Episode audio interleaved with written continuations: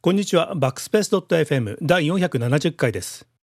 バックスペース .fm は長年 IT 業界にいる3人が時折ゲストを交えながら今一番気になることについてとことん話し合うポッドキャストです。えー、今日は土曜日か。あの、えー、朝ね、えー、いつもはロードバイクで外に遊びに行くんですけれども、えー、電動フォールディングバイク電動アシストフォールディングバイクで,、えー、で音楽を聴きながら、えー、走るっていう初めての体験をしました。えー、まあ通常はね音楽を聴きながら走る自転車に乗るっていうのは禁じられてるはずなんですが、えー、一応それをクリアする方法があるという。で今使ってるこのえー、ファーウェイの、えー、ファーウェイアイアイウェアというメガネ、これスピーカーがついてて、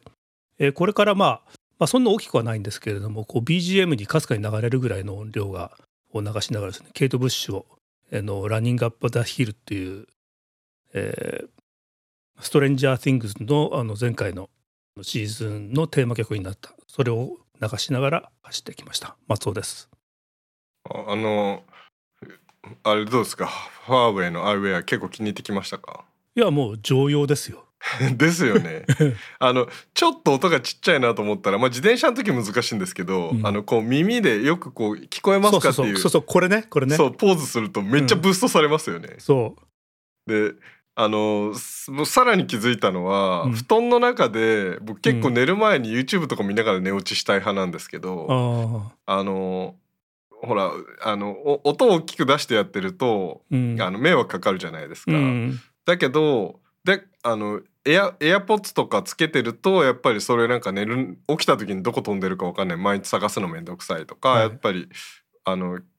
なんかこうつけ心地悪いとかあるんですけどちょうどね枕のところで音がブーストされるからめちゃくちゃちっちゃい音にしといても、うん、かなりボリュームよくしかもなんかちょっと音良くなるんですよね。で最近そのハックに気づいてあのバスレフみたいな感じになるんですそうそうそうそう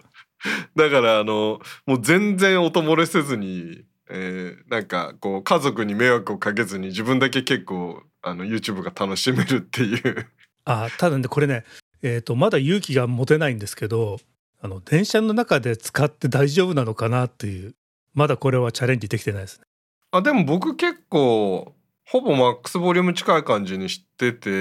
うん、あのどうですとか言って聞きながらやってたんですけどまあ周りがそもそもまあ元漏れやっぱりあの7割ぐらいの音量になってくると音漏れしだすんですけど、うん、でもその電車の中ってそもそもの環境音がめちゃくちゃうるさいから聞こえないから結果的にはなんかこう漏れてない感じにはなってるようには見えますけどね。あとねあの犯人探ししようとしてもわからないっていう。確かにね。はい。というあの、はい、松尾さんの 松尾さんの出囃子に便乗してしまいましたがあの僕も今日松尾さんとお揃いメガネにですね 参加してドリキンですよろしくお願いしますはい。ということでですね、今週はですね、久々ゲスト会で、えー、インスタコード開発者のゆういちさんを、えー、ゲストにお招きして、えー、3人お届けしていきたいと思いますが、じゃあゆういちさん簡単に自己紹介をよろしくお願いします。はい。えー、誰でも弾ける新しい楽器というキャッチコピーで、えー、電子楽器を開発しました。まあ、楽器インターフェースを、インターフェースを開発しました。えー、ゆういちと言います。えー、去年からね発売始めて、え、ひっそりとインターネットで売っているという状況ではありますが一昨年クラウドファンディングで、まあ、まず製品化が決まってその時に、まあ、7900万円日本の国内だけでの、え、支援をいただいてなので、まあ、ちょっとその時には話題になったかなという。でもまああの着々と、えー、アップデートを重ねて、えー、今年今月から、えー、全国の楽器店でまずは日本国内で販売。で来年には、えー、別ブランドで相和さんからもですね、えー、エントリーモデルが発売になって。で、えー、さらに来年はあのナムショーに出てグローバルモデル展開しようかなというところでおります。そんなゆういちです。あじゃあもう来年待てばついに僕も買えるんですね。そうですね。来年インディゴーゴーで出そうと思ってて。まああの日本のやつを個人輸入みたいな感じで買っていただくことは可能で今も海外の人が時々注文あのなんか転送サービスとかを使って、はいはい、注文されるんですけどで今月途中からはアマゾン COJP に置くのでアマゾンも海外転送できますよね、うんうん、それで買うことはできます。なるほど。ただ US とか EU の、まあ、中国もそうですね。認証を取ってないので大っぴらに売っちゃいけないですね、なるほどね。でまあサポートもできないし。まあそれもこうあの公式に行けるようになるということで。そうですね。来年からはその認証のためのクラファンをしようかなと思ってるとこですね。うん。ちょっとじゃあそんなお話もいろいろあのお聞きしたいと思いますがあのすいません。その前に、えー、簡単に番組の紹介だけ、えー、させてください、えー、番組に対するフィードバックは「ハッシュタグバックスペース FM」でツイートするか YouTube にてコメントしてください、えー、さらにですねあのえー、この番組はフェンリル株式会社の提供でお届けしております。フェンリルではこれまで400社600本以上のアプリを開発しており、 App Store 1位となったものやダウンロード数100万本以上のアプリも多数開発しています。iOS、Android アプリなどモバイルアプリ開発の依頼はフェンリルまでお願いします。ちょっとすいませんゲスト回なのにいろいろ話が前置きが長くなっちゃってるんでちょっと今日バックスペースマガジンの宣伝はちょっと控えつつも代わりといってはなんですがこれだけ一応あの早い1年早 あのー、またやってまいりました、えー、第4回ジャパンポッドキャストアワード、はい、開催が、えー、決定まあ、あの年末になったなっていう感じにこう季節的なそのハロウィーンとかなんだっけホリデーシーズンとかと同じような感じで。でもなんかもうついこの間アワードやってたような気がしたんですけど。やってましたよね。ねえ。えー、なんだこれなんだこれっていうもうね1年間のスピードが気持ち悪いぐらいの速さになってきた気がするですけど、えー、またやってまいりました。で、えー、今年もですねもう 我々この対象は最初から全く狙ってませんけど、はい、えー、このリスナー投票アワードこれだけは毎年ね、あの入賞させていただいてるんで、まあ、ここだけは外したくないなということで、えー、ぜひ、あのー、この番組今聞いてる皆様いらっしゃいましたら、えー、よかったら清き一票を我々に、えー、投票していただければと思います。もう投票開始されてるんで今これ聞きながら、えー、見ている方はぜひ、えー、投票、えー、検討していただければと思います。じゃあちょっと、えー、宣伝なりはそのくらいにしまして、えー、じゃあ松尾さんタイトルコールをしていただきつつ今日の本編に入りますか。はい今週のゲスト Guest of the Week はいということで、えー、おああのね待って待って。あのそう今今日の場合はこれノイズ今ね多分ノイズがノイズキャンセルを入れちゃってるんですけどさっきもあの、うん、何回かあの弾いていただいたやつがあの綺麗にノイズキャンセルしちゃう問題がありまして。音が出てないわけねあの今日ちょっとこっから先はあのノイキャン切っちゃおうかなと思ってはいます。あの、はい、幸いあのゆういちさんも松尾さんもめっちゃノイズノイズの原因が低いんでまあちょっとホワイトノイズ乗っちゃうかもしれないですけど多分ポッドキャストの方はうまくできるかもしれないんですけどあのもし気になる方いたら YouTube でコメントいただければと思いますがあの今日ノイキャンなしであの言ってじゃあちょっとこれ松尾さんもう一回弾いていただければ。はいどうでしょう？はい。こんな感じでいけるかなと思います、うん、はい。ノイズノイズキャンセルをキャンセルしていきます。はい。ということでじゃあもう今日松尾さんはもうあれですよね。てあのなかなかいつも我々さっきもちょっとゆういちさんと直前にお話しさせていただいたんですけどあの普段僕が音楽ネタになると何も拾えないし 膨らませられないので松尾さんいつもこう音楽ネタはこう控えめになっちゃうんですけど今日はちょっと遠慮なく言っていただきたいんですけどどうしましょう？まずはやっぱりインスタコードのまあ説明を改めてた結構あの我々もちょいちょい紹介させていただいたりあとあのよく僕も仲良くさせていただいてるあの清水亮さんっていうあの天才プログラマーの方が最近あの技研バーっていうところに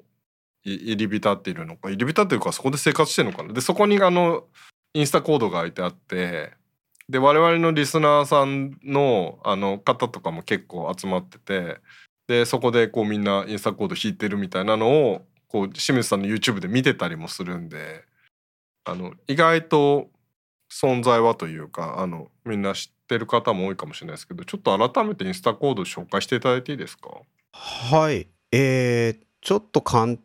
簡単にというかですねこれあカメラ切りまああのギターみたいに抱えてえー、こんな感じでギターのような音を鳴らせる楽器なんですけどここの指押さえてるところが指1本なんですね。よく C とか G とかってコードを弾くときにまあギターだと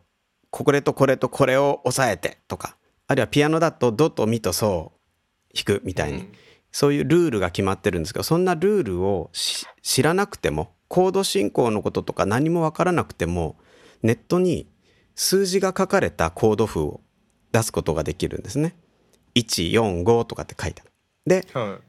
ここのボタンも、えー、145って123456っていう点キーのような並びになってるんでそれを選んでじゃらんとやるだけで、まあ、点キーを叩ける人なら弾けるよっていう楽器。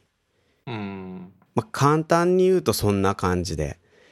で、ただそれを言っていたために、あの、初心者の方は結構興味持って買ってくださって、で、ちょっと楽器分かってる人とかが、ああ、ああいうのあるある、あの、指一本でコード弾けるやつね、とか、そういう感じで結構、あの、そっぽ向かれてたんですけども、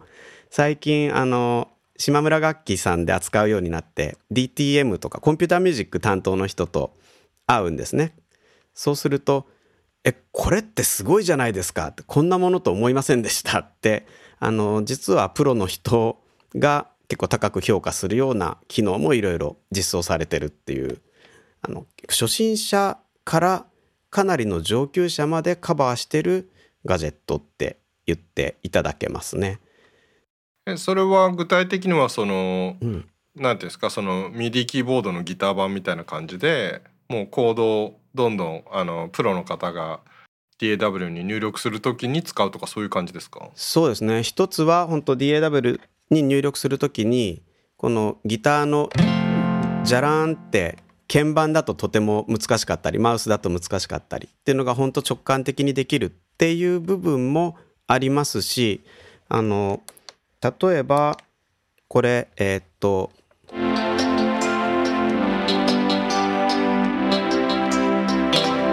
みたいな。これはちょっとバリバリ言ったかもしれないですけどシンセとギターを一度に弾く弾いてたんですけど今は。そういうふうにあの簡単な操作で2つの楽器を操れたりとか。でこれが実はギターの代わりというわけじゃなくて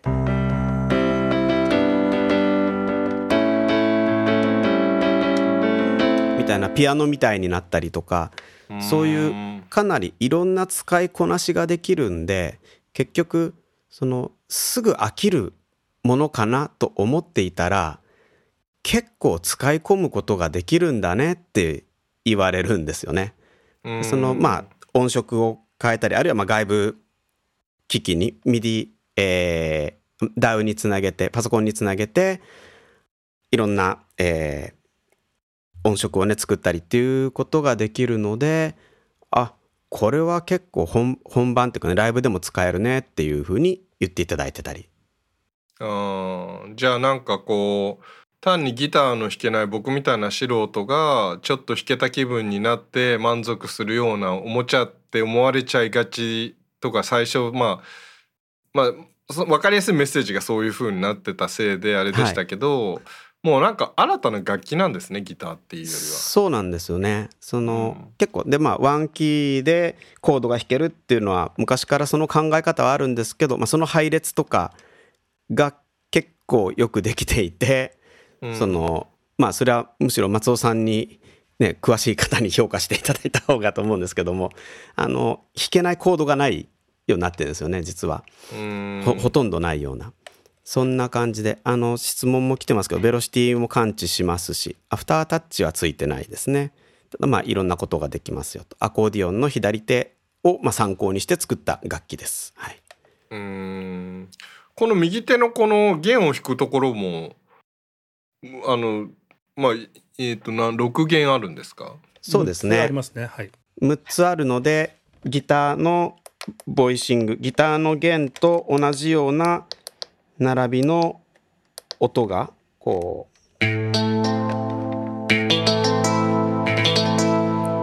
並んでいるしピアノ的に弾くときにはあのピアノ的な並びになったり。ウクレレで弾くときはウクレレのこれか。4本だけが鳴ってウクレレの並びになったりまあ電子楽器なんでね何でもできるんですけど。そういういくつかの音の並びを用意してますね。その弦の側のコードはなんかこうアナログ的に感知するんですか？はいこれがあのまあちょっと次今月発売になるバージョンでかなりまた弾き弾き心地が良くなるんですけど面白い作りになっててその叩いまあ叩いて鳴らすこともできるんですけどここを押さえて離しても音は鳴らないけど押さえて弾くと弾いたねって感知するようになってるんですね。えー、その圧力をリアルタイムで計測していてその圧力の減り方がスッと減ったらあこれは弾いたんだと。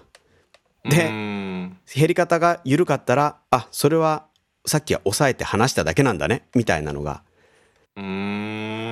でその強さも感知するので結構自分で弾いてる感があるんですよね。えー、それはちょっといやなんか僕があまりここで語ってもこうみんなにこう音楽の関係はこう怒られちゃいそうですけどあの一応僕あの去年かな1年ぐらい前だと思うんですけど一応ギターを始めようと思ってみたことがあって。思ってみた、はい、思ってみたことがあるんですね。あの1か月ぐらい頑張ったんですよ、うんうんうん、で結構まあコードだけだからなんかもうそれまで全くゼロだったんですけど確かに最初に言われたみたいにそのコード譜を見てネットにいっぱいこう自分の好きな曲のコードがあってでなんかそれを見ながら、えー、とコードもなんかこういくつかこうチートコードみたいな や簡単に抑えられるみたいなのを見つけてそれで、えー、と左手と右手だけでやるっていうのを練習してみて。まあなんか意外と松尾さんとかに褒められながらこう、やってたんでこのままいったら、まあ、コードで弾くちょっとなんか遊んで弾くぐらいはいけそうかなっていうぐらいまでちょっとだけ頑張ったんだけど えっと挫折しました。結論としては。まあやらなくなっちゃったのね。ちょちょっと惜しかったですよね、うん、なんか。あでもそうですねコードオフ見ながら、まあ、基本的なコードを抑えられるようになればねちょっとしたのは弾けるようになるんでそうでもやっぱりそのコードの1個その時もやっぱり5個ぐらいのコードを覚えるのでもうほんと1ヶ月ぐらいかかって、うん、でもやっぱりコードをどんどんどんどんこう増やしていかないとバリエーションが増やせないんですけどなかなかそこに壁があったんでこれあのすごい毎日のようにやっていけばまあ道は開けるだろうけど道遠いなっていうのとあと僕途中で一個間違えたコードを覚えてたってことに気づいて なんかそこで心が折れてしまったんですよね。修正全部修正しないといけないみたいな。そうそうそうそう。あのもうあそこが引っかかりポイントだったんだ。そう一回この忘れてしまあ下手に覚えてしまった手をなんかあるじゃないですか。初心者のうちに変な型で覚えちゃうとずっと将来それがこう響くよみたいなのがあるんで あのなんか中途半端にそういう概念だけあってあの一回忘れようっていう感じで今 あのリセット あのワイプしてるみたいな感じなんですけど。まあそれが言い訳になってたんだね。まあ言い言い訳ではあるんですけど。でもちょっと再開する時にインスタコードは本当にありだなとは思っていたので。いやその意味でこう一番ポイントなのはコードを覚えるのがすごい簡単なので、えー、ばあのえー、レパートリーがすごく増えるんですよね。うん、か無限に増えるじゃないですか。うんうん、そうなんですよね。あのそこがポイントですよね。音楽の話であの小室進行っていうことよくあのよく例えに出るんです小室哲哉さんがよく使うコード進行ってあってそれは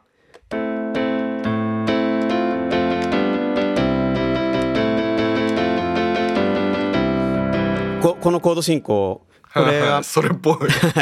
a マイナー FGC a マイナー FGC っていうコード進行なんですけどこれインスタコードで弾くと6451で弾くことができます。でネットとかでも6451進行って探すと書いてますね。でそれがその6451もうギターとかだとじゃあこれ1個下げてみたいな1個下げるってなるとそのコードは何かってまた調べなきゃいけないですね。でもこれだとこれを1個下げると G シャープマイナーとか F シャープが出て出てきてもう分かんなくなるんですけどインスタコードだとキーを1個下げるだけで同じ6451でみたいな。でさらに1個下げると。っていうそのいろんなキーで弾けるのでその実際に歌っている音源プロの音源とか自分の好きな歌手の音源と合わせてセッションができちゃうんですよね。うんちょっとキーを覚えるだあのキーを合わせるだけでそう、ね、それが結構喜ばれますね。うんいやだからやっぱりこの本当あれですよね。最大は僕みたいな素人だからある意味いい僕はあのあの素人代表なのかもしれないですけど 素人のくせになんかこの手抜きみたいなので弾けるようになってちゃいけないみたいな 変なこう先入観っていう分かり 分かります？なんか変なプライドみたいなのを出しちゃうけどもうなんかこれをむしろ新たな楽器として極めるぐらいになれば絶対ギターではできないものもできてしまうから。そう手抜き楽器と思わない方がいいんですよ新たな楽器電子楽器だと思う、だから今回あれですよね。裏テーマはあの瀬戸康史に買わせたいです あのそう質問に今テンションコードもできるのかなって言われてますけどまあ実際できるんですねそれも。で結構そういうのができないと思われがちで。これがまあ。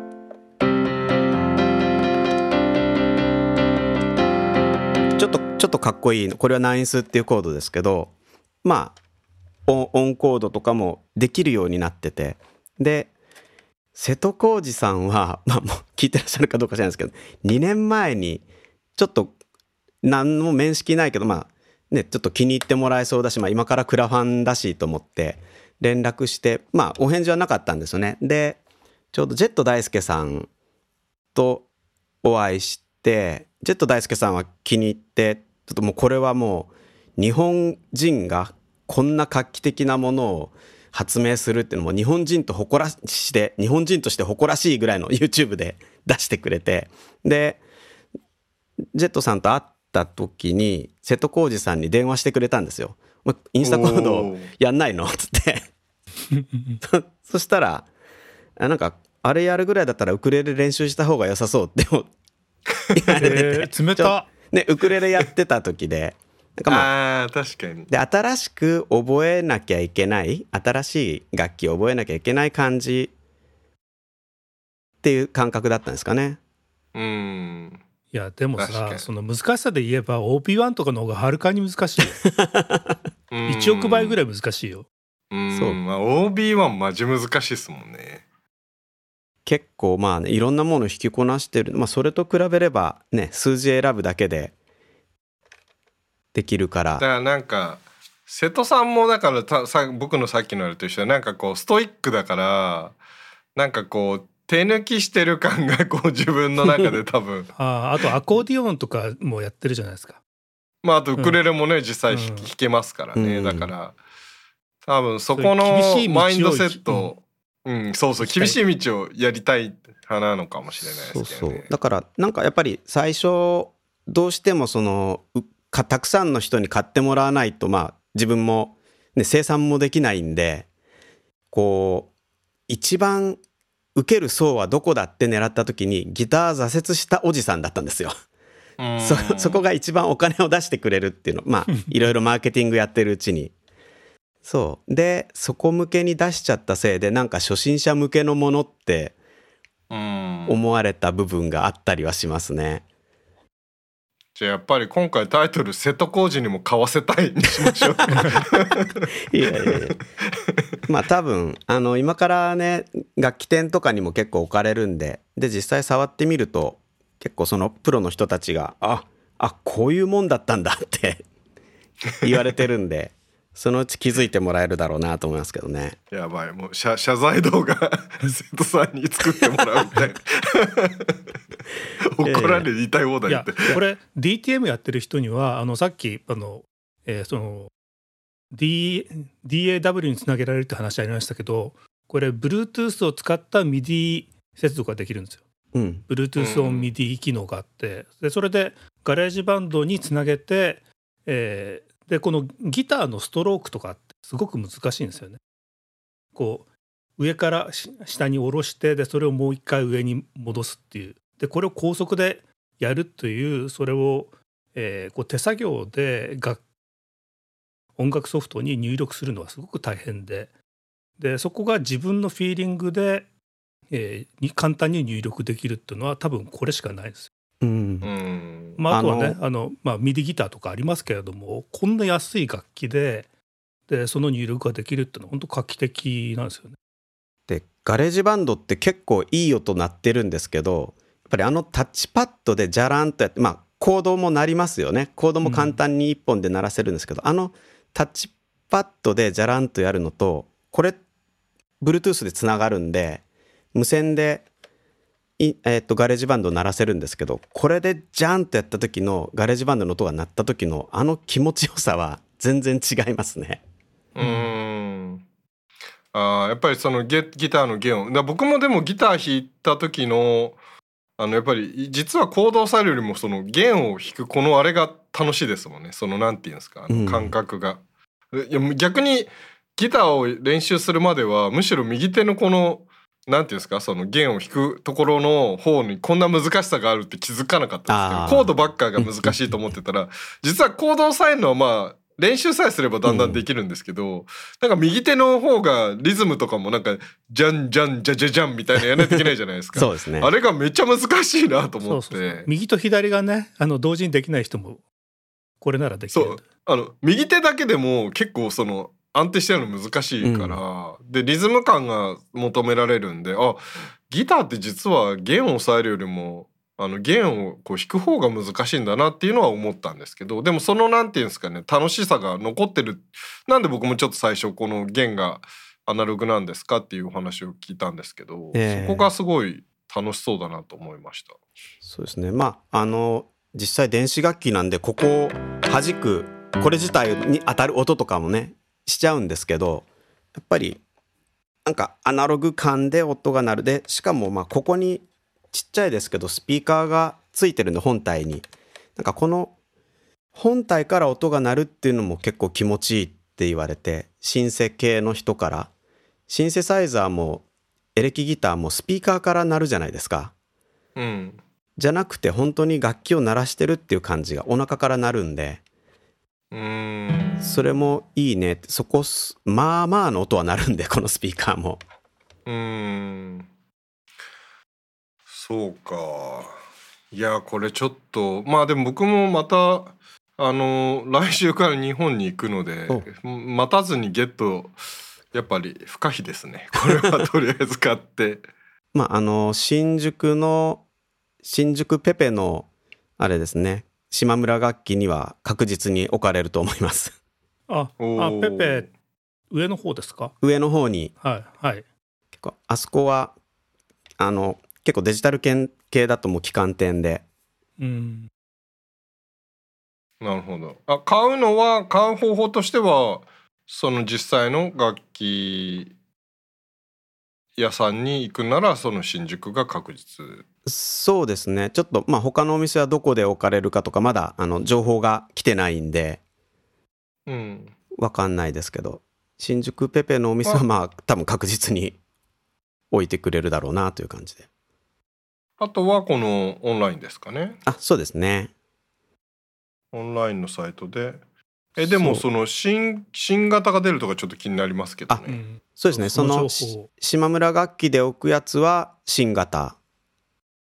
それは具体的に何が変わるんですか？ああの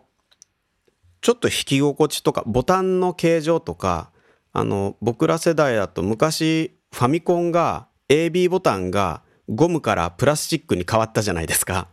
はいはいはい。ああいうマイナーチェンジです。ああなるほど。あの機能的な差があるとかできることできないことが増えたり減ったりとかではなく。そうですね。ファームあの中のえー、っと電子部品は全部一緒なので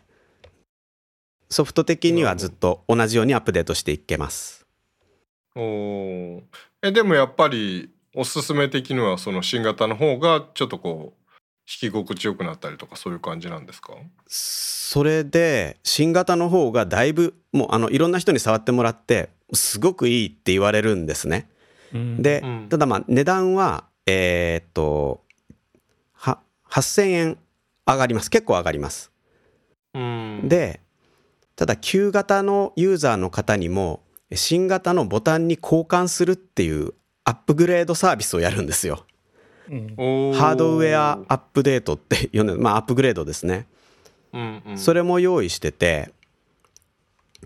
なのでまあ今買っても6000円とかまあその値上げ分よりは少なく最新版にアップグレードできたり、えー、あるいはもう分解して自分でやるよっていう人だったら2000 2200円とかでアマゾンで部品買って自分で交換するっていうこともそんなことも。じゃあ見た目の形は全く変わらないけど、ね、ボタンの部分がはい。進化してる、ね、ボタンってこのえっと右手の部分ですかね？右手はえっと材質が表面がプラスチックになります、はい、で滑りが良くなってまあちょっと反応が硬くなるというか。で左手の部分は高さが今全部均一なんですけどよりちょっとエルゴノミクスデザインというかあのフィットしやす指にフィットしやすくなっていろんなコードがじゃあ指で押さえな押さえてあここはこの位置だなっていうのが大体わかるの？わかる。そうです。あの全盲のユーザーの方が何人かいて目の見えない人あのクラファンで買ってくれた人が実際届いたんですけど思ったよりボタンが多くてよく分かりませんって言われたことあるんですけど あのでもその全盲の方にこの前触ってもらったらうわこれ分かるってすごい感動されて、うん、そういうちょっと細かいアップグレードをねしてるしてるんですけど。うん。えー、それは楽しみですね。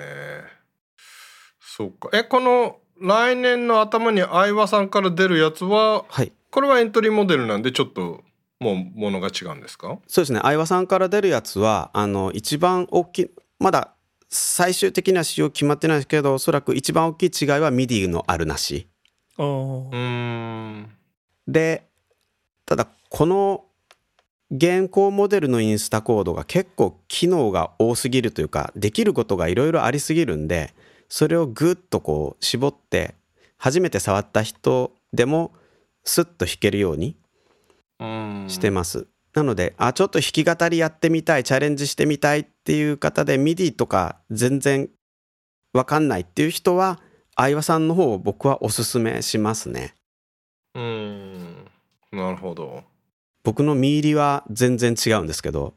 10倍以上違いますけど。あなるほど。確かにね。相葉さんも経由してきちゃうから。じゃあ名前も違うんですか？えっと相葉あのの品番が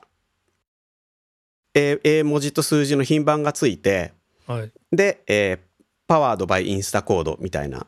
なのでまあインスタコードという名前は入って商標は使っていますけど、はい、多分 RX01 とかそんな感じの製品です。うん。こうよ。なるほどね。いやこれはちょっとゲットします僕も内蔵音源も結構バリエーションあるんですけどこれさらに増えたりしないですかね？あえっと GM 対応してて、はい、GM128 音色ってまああの電子楽器の標準基準ですけど、はい、それが入っているのであのカスタムインストゥルメントっていうのはメニューの中にあるんですね。3つ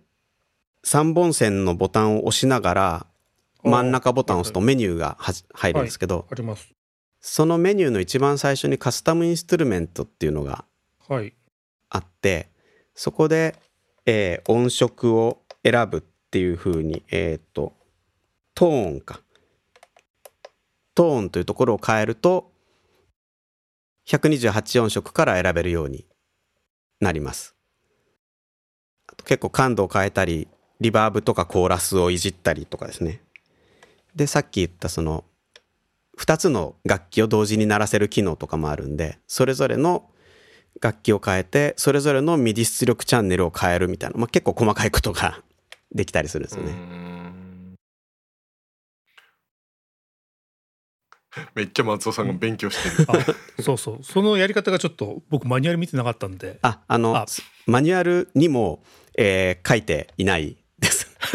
そうなんですか。というのが要は、あの製品ができてからできた時ってどんな機能が今後追加されるかちょっと分かんなかった部分もあって、うん、でどう操作するかとかも決めてなかったんでマニュアルには本当上っ面のことしか書いてないんですね。コードの選び方とか。であのファームウェアのバージョンが上がるたびにどんどん機能増えていくじゃないですか。そうなんですよ。すごい増えてて。こんな無料でやっていいのかっていう感じの アップデートしてて。そう。で最新のアップデートでも音色が増えてるじゃないですか。あそうですね。最近のアップデートで。ギターという、えー、音色が増えてこれは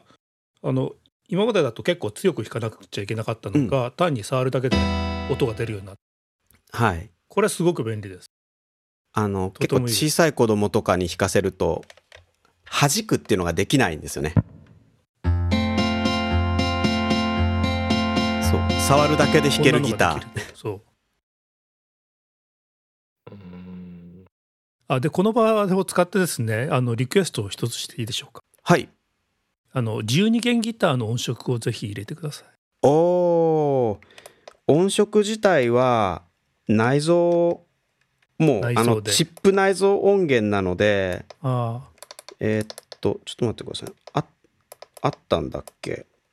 えー、っと。あの GM にもないんだと思う。GM に12ストリングスっていうのはないんでしたっけ？確かなかった。あないっすね。あそれはできないのか。そうなんですよ。だからまあ基本的にはその MIDI インターフェースなのでああじゃあプラスコーラスとかでごまかすしかないですか。あそうですね。コーラスを結構加えたりしてもちょっと違うかなって感じですけどね。あでもまあ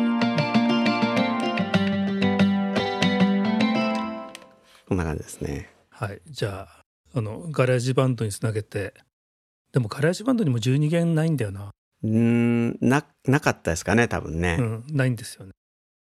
えー、その松尾さんのこだわりポイントがいまいちまだ僕らには分かんないんですけどそれがあると何ができるんですか？それがあるとですねビートルズの曲とかやりやすくなるんですよ。はあの、えーと、音に深みがあるっていうかあのこんな小さなボディから出てる音とか全然思えないようなあの12弦ギターってその 6, 6個弦6本弦があるじゃないですか。そのそれぞれに、えっと、もう1本あの弦が追加されてるので、えー、なんつうか、えー、その2台のギターで弾いてるような感じの、うん、と二重二重に弦が重なってるんですよね。えー、えー、あじゃあ一個一個弾こ12個全部個別には弾けないけど2セットずつ弾くみたいな感じなんですか？まあそれが同時に弾けるっていう。うん。そうチューニングが大変なんですけどね、そうそう。ホテルカリフォルニアがやりやすい。え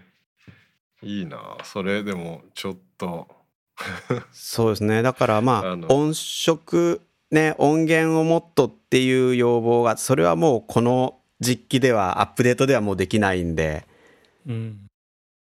なんかねそういうそうですね。プロバージョンみたいなのが出るのかな次世代機を。ぜひ。だから僕自身はそのまあ点キーとまあ、あるこのスワップボタンっていう点キーとスワップボタンでどんな曲でも弾けるよっていう、まあ、仕組みを特許を取得して最初に。でそれをいろんなメーカーで楽器を作ってほしいなとかあるいはアプリとかソフトに入れてほしいなと思ったんですけどそんなの言っても誰もね見向きもしてくれないんで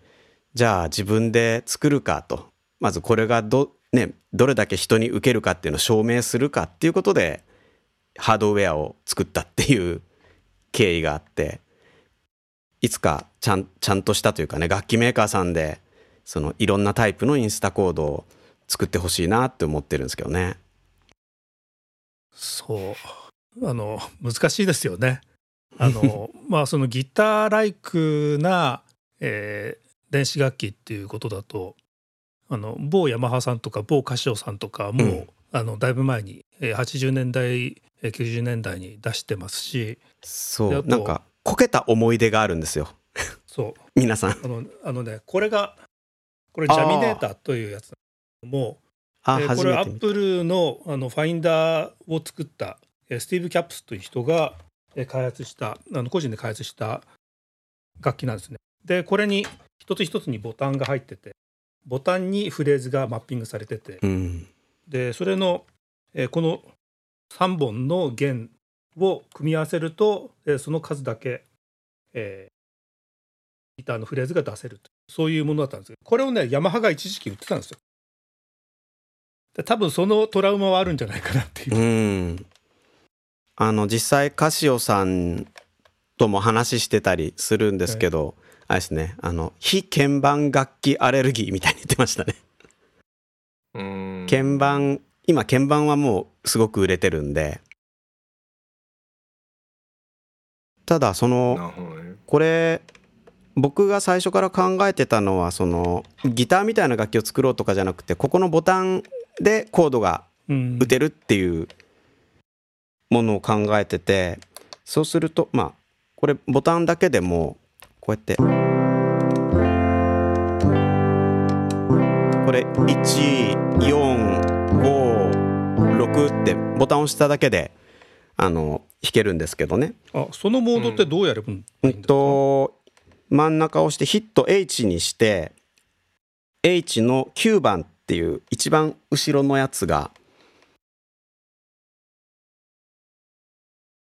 新しいファームに入なってますかね。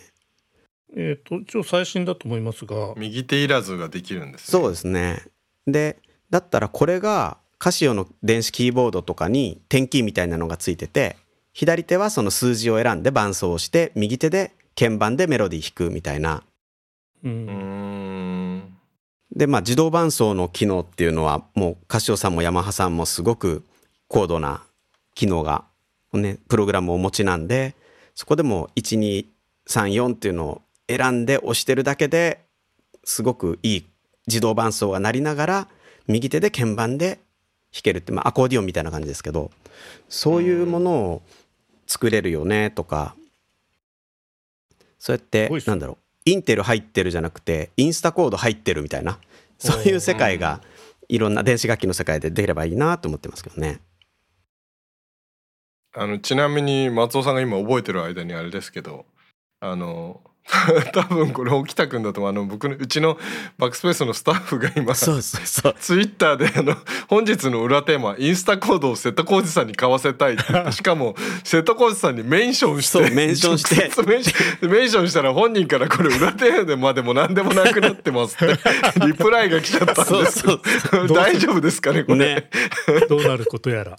はい、もしかしたら聞いてくださってるかもしれないですけど。あでもねこれエイブルトンライブでも使えるんで瀬戸康史さんもバッチリ使えますよ。コード入力がむちゃくちゃ楽になるから。ね前半ももしかしたらあのライブなんであのあれかも聞かれてなかったかもしれないもしここ聞かれたらあのね単なる あのギター弾けない人が簡単にチートで弾けるよツールではなくてかなりこう MIDI に MIDI 機器になったりとかもうあの新しいあの音楽機器になってるよっていう話をしてたんですよ、ね、感情豊かなギターストロークとかアルペジオができますよという、うん、そういう機械ですね、うん、そうそうそう。僕みたいなギター弾けない人があのコードも覚えないのになんかそれっぽく弾けてわーって喜んでるだけではないよっていうことを あの伝えたい。あのあの例えばあの僕はあのすごく GarageBand 派なんですよ。あの iPad と iPhone の GarageBand があれば全て、うん、えー、音楽は制あの制作できるよっていうスタイルでいるんですがまあそれの、えー、入力用にこれがあるとやっぱりすごく便利だなってすごい実感してるんで。なんかよくそうあそういうのってアプリであるじゃんみたいに言われてで InstaChord もアプリも出してるんですねその数字を選んでじゃらんとできるアプリを出してるんですけどやっぱりなんかね物理ボタンがあるとないとって全然違ってこうノールックで弾けるっていうのが、うん、そうそうそうそれはやっぱ物理ボタンじゃない左手のポジションをもう覚えさせておいてで本当見ないで、えー、やってるうちにあの曲の展開の先が見えるんですよね。うんうんうん、でいろんな曲をやってるとあのやっぱり、えー、左指を1番に置いて、まあ、これが C じゃないですか。うん、で上に持っていくとそれが F になってで一つ飛ばしてさらに右にだと a マイナーっていうのが分かる基本が分かるから。で,、えー、で E7 とか E7 サス4とかはあの3番に置いてあと小指をあのキュッとや左側にそうキュッとやってまた戻せばいいっていう。その辺の感覚的なところがねすごいつかめるんで、えー、多分これをある程度やれたらあの実際自分で曲作れたり、えー、曲を聴いたらもうそれで、えー、伴奏はもうすぐ覚えられてその楽譜とか、うん、コード譜とか見ないでもできるようになるんじゃないかなって。そうそうそう。あのねなんか松尾さんクラスだからできることじゃないっていうコメント出てるんですけど結構そうじゃなくて本当に全くの初心者の人がそれを実感できるんですよね、うん、弾いてるうちに。そうそう。そう。だからあの僕はもうもともと作曲とかをちょっとお仕事で受けたりっていうこともあったんでコード理論は分かってたんですけどだからそれをなんか一般の人でも分かりやすくみたいなコード進行のことをこう分かりやすくこう入れ入れるっていうために作ったものなのでもともとは。うん。それ、うん、すいません。ごめんなさいそういう意味ではそのちょっとその今回のこのインスタまあ少しお話も入ってましたけどこのインスタコードを開発する余一さん的な経緯っていうのはどういう感じだったんですか？もともと音楽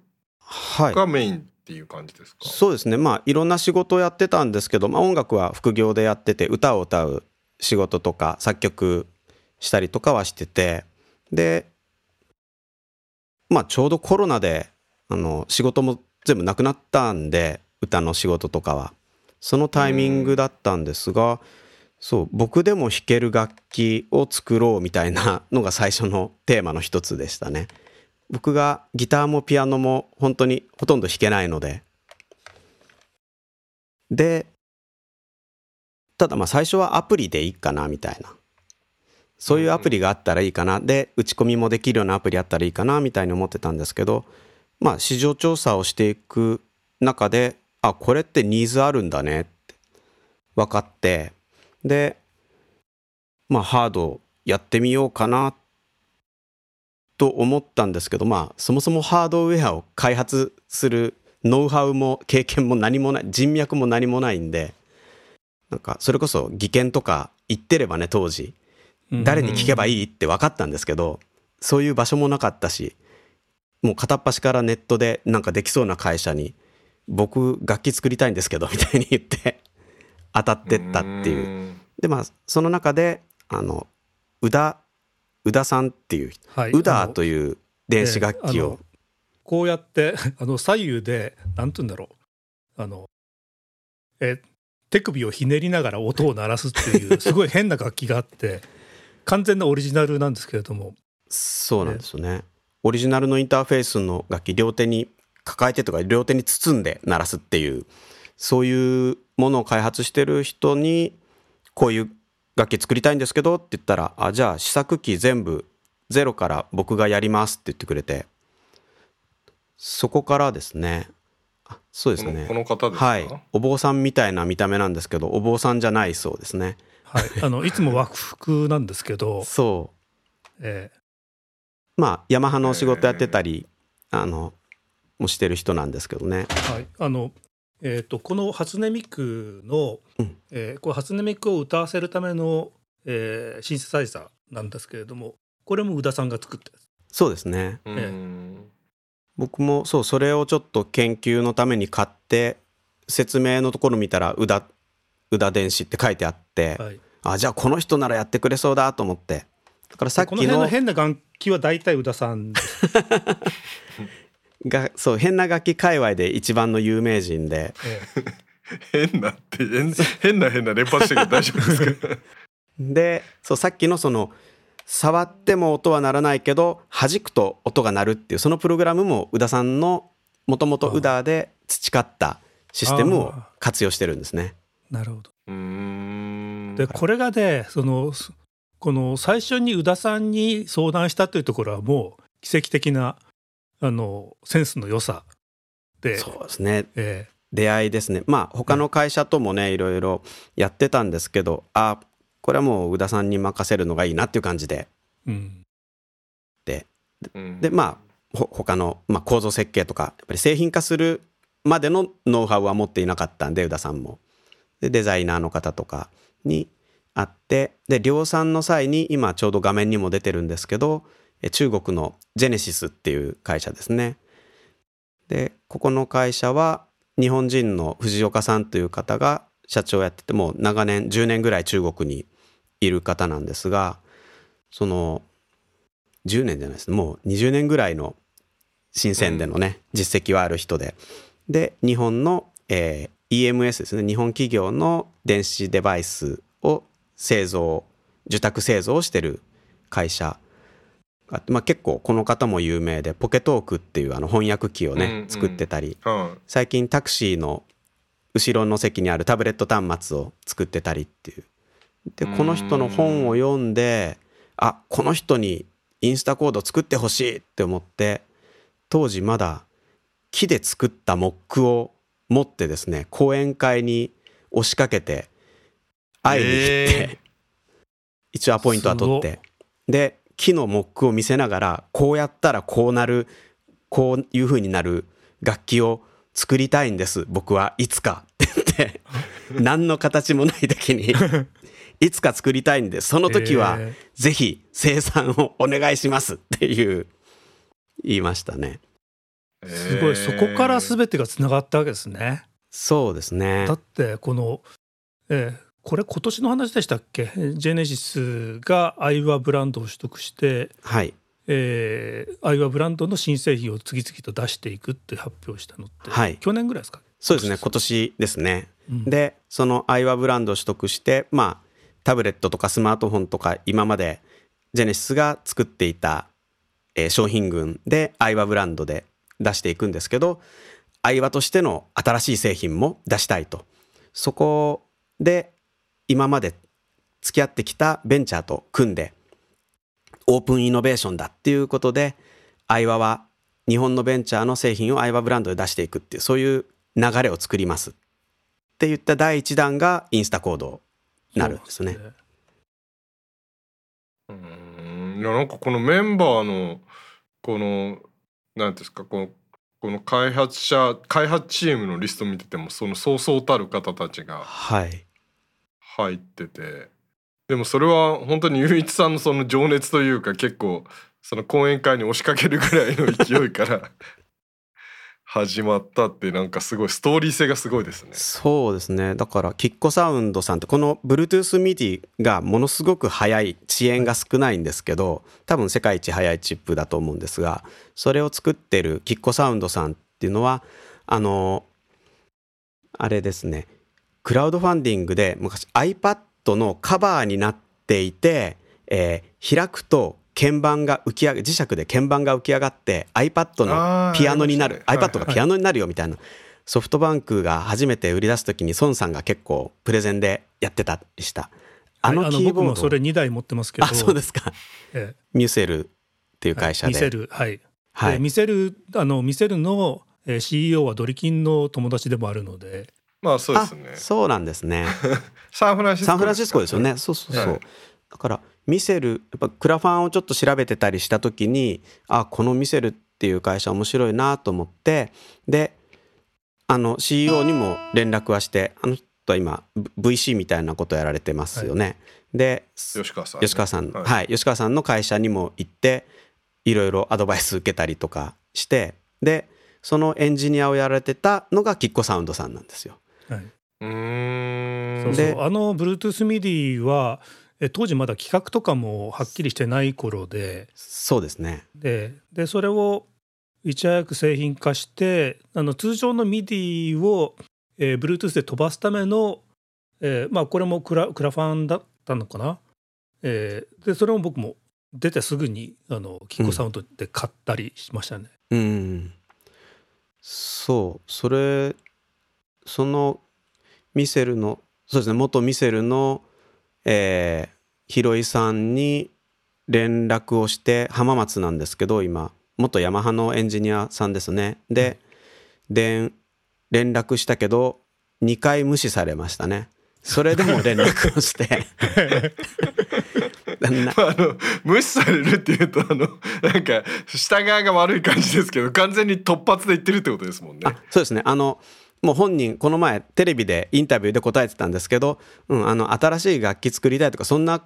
の あの冷やかしに違いないから無視しましたって言ってました。そんなので成功普通に考えたら、成功する人もいないしって。言って、うん。うん、本気なのかなっていうのを試すために無視したみたいな。3個の例じゃないですかまさに。本当に。もう、え。ー、しばらくしてもう一回連絡をして会いたいっつって言ったら会ってくれて。すごい。ある程度まあ試作機もでき宇田さんのあれで試作機もできて、うん、でこれにあの Bluetooth 入れたいんですって言って。であここまでできたんだ。じゃあできたらナムショーに持ってかなきゃって言われて。おえそそういうものなんですか？ナムショーっていうのがあるんだみたいな、ね、アメリカ？へえっつって。僕も行くんだって言われてて。で僕もすぐナムショー申し込んでですねアメリカで会ったら「うわ本当に来たんだ!」って笑われましたからね。あ本気なんだねみたいな、うん、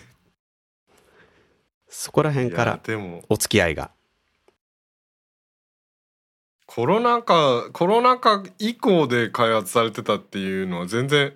知らなかったというかもっとあの長いあの歴史があるのかと思ったらすごいスピード感でじゃあもうほんとここ2年の間での出来事が今言われたようなお話がもうダーッと来てるってことなんですそうですね。まあ試作機ができたのは、えっと、コロナの前なんですね。それでナムショーに持っていけたのでギリギリ。うんなるほど。ただ本当宇田さんと会ったの初めて会ったのが4月でそれまで半年ぐらいいろいろいろんな人と会ってなかなか進まなくて4月に会って10月には試作機が完成してましたから。もうほぼこの形の。でまあそれは並行してその構造設計とかデザインの方とも話をしながらだったんですけどそれぐらいの短期間でしたね。それからマーケティングやっぱり現物があるとマーケティング調査もできるんで本当に売れるかとか誰が欲しがるのかっていうのを調べてあもうクラファンしかないんだねって分かってクラファンをやったっていう感じですね。うん。すごなかなかまあ今となってお話しすればまあすごいみたいな感じで成功モデルみたいになるけどなかなか ここまでのなんかサクセスストーリーはなんかない気がしますけど、まあ時間は確かに短かったですね。自分も別に、ね、そんなに余裕があるわけじゃないんで。でまあダメだったらやめようって思っていくつかやっぱりこれがダメだったらやめるこれがダメだったらやめるって決めてやってましたしまあ結構調査をしてあここならこの人たちなら当たるこの値段なら当たるっていうのをもう失敗しないように失敗しないように進めてったっていう。結構最近そういう講演とか頼まれることもあるんですけど失敗しない商品開発みたいな、うん、そうやってきましたね。まあもちろんねこの企画がたまたま良かったっていうのはあるんでしょうけど。でもこの企画からこのあとなんかお話を聞いてるとなんか本当にこうなんていうんですかねこうなんかあのよくあるやっぱりこういう新しいアイデアのものだとあのアイデアとしては面白いんですけど完成度というかこうかゆいところに手が届かないみたいなあの最初のバージョンはやっぱりやりたいことが100あったらそのうちのまああの30ぐらいに注力してえー、残りはこうまあ成功したらやらざるを得ないみたいな感じのこう作りにならななりがちでこうちょっとあなんかアイデア面白いんだけど実用にまではあと一歩いかないなみたいなものって結構クラウドファンディング使ってるとすごい自分の実体験としてもあるんですけどなんかこれに関してはインスタコードに関しては本当になんかこう最初から妥協点がないというかそこら辺はやっぱり雄一さんのこだわりというか。そうですね。やっぱり自分もまあガジェットとかもまあまあ好きまああのみんなねこの視聴者の方たちと比べると全然偏差値低いですけど ガジェット偏差値も。でもまあ好きでやっぱ失敗したくないっていうのもあるし初めて買ってくれた方を人柱じゃなくてねなんか初めて買ったからこそいい経験したっていうふうに思ってほしいっていうのもあったんでまあ値段もね、ギリギリまで下げていたし、普通最初は少量だから高くしなきゃいけないと思うんですけど、そういうふうにしなくて、まだまだね、テストマーケティング中だからっていうつもりでやってて、ただ、スペック、CPU のスペックとかは割と余裕を持たせているので、うん。いいくらでもまたその機能を加えられるよねっていう余裕はありましたね。で、アップデートでどんどんユーザーの方の声を聞きながら加えていこうっていうふうにしてったんで。ん。そこはなんかすごいこうなんていうんですかね。あの今時っぽいというか今時と言ってもなかなかみんなはできないこうアジャイルな開発というか、うあのハードウェアに少しこう伸びしろ持たせつつあのまずはある程度こう製品を先に世に出した後でこうあのユーザーと一緒に機能を上げていこうってこれ簡単に言われてるようですけどすごい難しいじゃないですか。あの、まあ、僕も一応ソフトウェア開発エンジニア側の立場からするとそれってやりたいようでやっぱり一回世の中に出しちゃうものって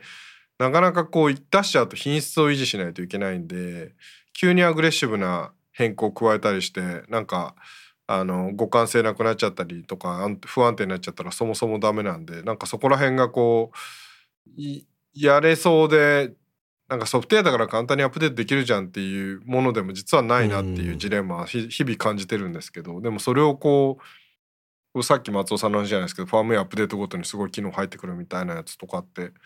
すごいですよね。まあインディーだからっていうのもありますよね説明書何も書いてないとかちょっと多めに見てよで今まで住んでるところはあって、今から市販されるとまあなかなかそうはいかないなって思いますけど。まあ、マスに広がれば広がるほどっていうのはあるかもしれないですでもそういうモデルと安定モデルとみたいなの作っていってもいいですもんね。だからまさにそれがこう、今回のあの今度出る初心者向けはまあそういう形にもしかしたらなるのかもしれないですそうですね。愛話版はもうあのあれをアップデートもしない予定なのでバグがない限り、うん、はいはいはい。なんかあれですよね。もうあの我々のリスナーさん層とかだと特にそうかもしれないですけどむしろこうあの10万円ぐらいの高級基盤みたいなんでめっちゃ音いいスピーカー入っててとか、うん、なんかあの弾き心地めっちゃ良くなってるみたいな。そうそうそう。この背面にねあのちょっと大きめのスピーカーをアタッチできるようにしてくれると、うん、えー、オプションで1万円ぐらいだったら僕は買いますけど。うん、そうですよね。このサイズで。もしくは下とかでもいいですよ。うん。なんかそう増設はね考えなんかしにくそうなボディにしてしまっまあ想定せずに作ってしまったんであれですけど。なんかそのこの先にねなんかつけたいんですよね。後ろに。えっ、ー、と後ろというかあの、えー、このヘッドの部分にこうつける。ああはいはいはい。ここにね。はい。あのここになんだっけ加速度センサーをつけてこれでコントロールしてる人とかもいましたね。ああえで僕だとこういうふうなあのギタリスあはいはいギはい。ターを弾けるね、うんうんうんというのをこれでリードを弾きながらここで、えーはい。コードを弾くみたいなこと、はいはいそしたらあれですよねこっちがボタンだけでコードが弾けるようにしとけばそっちで。ここっちで、えーこの、えー指板っていうか弦の方でにこの iPhone をうん。セットしてこれでソロを弾く。でこっちでコードを弾左でコードを弾くみたいな。ねそう。iPhone をくっつけられるようにしたらいいなっていうのは最初も思っててまあちょっとまだこれはえーっとできるかどうかまだしはっきり確定してないんですけどもあの iPhone の iPhone とかのえーっと外部オーディオインターフェースにもなるうん機能を入れたいと思っていて。おー要は USB 接続して iPad とか、まあ、パソコンの USB 接続して MIDI を端末に送るそれで MIDI でまあいい音が鳴るじゃないですか、はい。その鳴った音をこっちのスピーカーに返してこっちのスピーカーから出るっていう。うん。んそれでもうあの本当に音色を無限に増やせる。はい、うん。うん。うん。あそれすごいですね。あレイテンシーも気にしなくていいし。そうですね。オーディオインターフェースになるっていう機能がうん。一応できるだろうということで積んでる、まあ、もしあのユーザーの方で開発に加わるよというエンジニアの方いらっしゃったらぜひ宇田さんがあまり得意ではないって言ってたんで。あ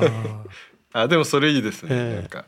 そういう、あのコラボ今っぽいというか、オラに力を分けてくれそうですそうです。うん。あとまあこれはもうあの今まで内緒にしてたんですけど付け加える機能としては、えーループマシン機能を加えるので。え？おおあのまあ今時の音楽ってやっぱもうアメリカのなんかヒットチャートホット100とか聞いててもほとんどダンスミュージックじゃないですか。ヒップホップとか。であれってもうループ音楽なんで同じパターン繰り返して。なのでこれもそのギターを最初に鳴らして